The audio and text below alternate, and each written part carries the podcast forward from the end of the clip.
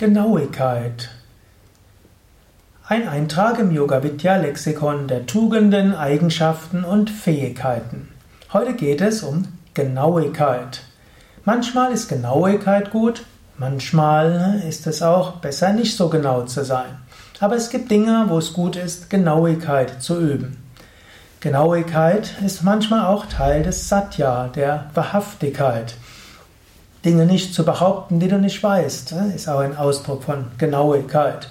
Dinge nicht zu sehr zu übertreiben, ist ein Ausdruck von Genauigkeit. Aber ist Genauigkeit wirklich immer so hilfreich? Manchmal, um enthusiastisch zu sein, kannst du auch etwas übertreiben. Manchmal, um ja, Menschen zu begeistern, ist etwas Übertreibung gut. Aber es gibt auch Situationen, da ist Genauigkeit erforderlich. Zum Beispiel, angenommen, ich würde äh, eine Operation beim Chirurgen machen, dann hoffe ich, dass der Chirurg sehr genau arbeitet. Nicht, dass er irgendwie ungenau ist und irgendwo sagt, passt schon.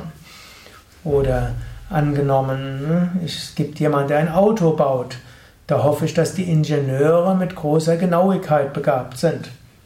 Das ist ja, dort wichtig. Nicht, dass irgendwann die Bremse nicht richtig funktioniert. Also hier ist Genauigkeit wichtig.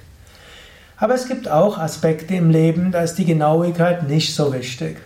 Angenommen, du kochst dir ein wunderbares Essen. Es gibt manche, die messen dann alles ganz genau ab.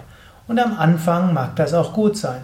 Aber nach einer Weile hast du es im Gefühl, da musst du nicht alles abmessen. Du machst es nach Gespür, nach Gefühl und ein guter Koch, das wird schon passen.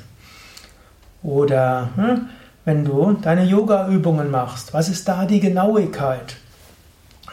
Manche legen großen Wert, wie die Fersen genau sind und die Zehen sind und die Schultern und welche Muskeln angespannt, welche entspannt sind. Es hat schon auch etwas Schönes, eine solche Genauigkeit zu haben. Es hilft auch, ein gutes Körperbewusstsein zu bekommen. Aber noch wichtiger als diese körperliche Genauigkeit ist eine innere Spürgenauigkeit. Du kannst spüren, welcher Muskel angespannt werden soll, welcher nicht. Du kannst lernen, welche Erfahrung, welche Energie, welches Gefühl in einer Erstellung erzeugt werden kann und sollte. Und dann kannst du diese Genauigkeit nehmen und dann mag der Körper irgendwo andere Haltungen auch einnehmen. Also unterschiedliche Arten von Genauigkeit. Oder angenommen, du staubsaugst in deiner Wohnung, wenn du keinen Besuch hast. Das muss jetzt nicht picobello sauber sein, insbesondere wenn du Vegetarier, Veganer bist und insgesamt sauber bist. Dann kannst du ruhig etwas schneller machen. Aber angenommen, du hast hohen Besuch, dann ist gut, genau zu sein.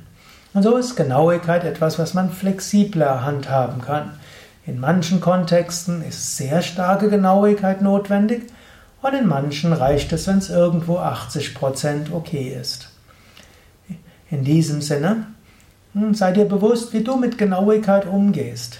Angenommen, du bist jemand mit Hypergenauigkeit, dann kannst du überlegen, ob es vielleicht Aspekte in deinem Leben gibt, wo du es etwas weniger genau nehmen kannst. Das sind insbesondere die Teile des Lebens, wo du immer wieder mit anderen in Konflikt kommst oder dir andere vorwerfen, du seist zu langsam. Dort ist vielleicht angemessen, dass du lernst, weniger genau und dafür flotter zu arbeiten. Und es gibt andere Aspekte, wo du besser Genauigkeit lernst. Das sind insbesondere die Aspekte, wo Menschen dir vorwerfen, schlampig zu sein, nachlässig zu sein und so weiter. Da könntest du an der Genauigkeit arbeiten. Und so in dieser Richtung, Genauigkeit ist eine Fähigkeit, aber es ist keine absolutistische Fähigkeit.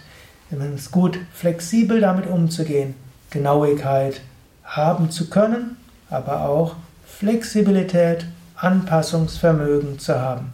Manchmal ist die zweitbeste oder die drittbeste Lösung ausreichend.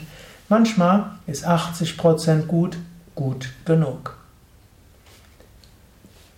Ja, das waren ein paar Gedanken zur Genauigkeit. Mein Name Sukadev von www yoga-vidya.de Kamerafrau Raffaela.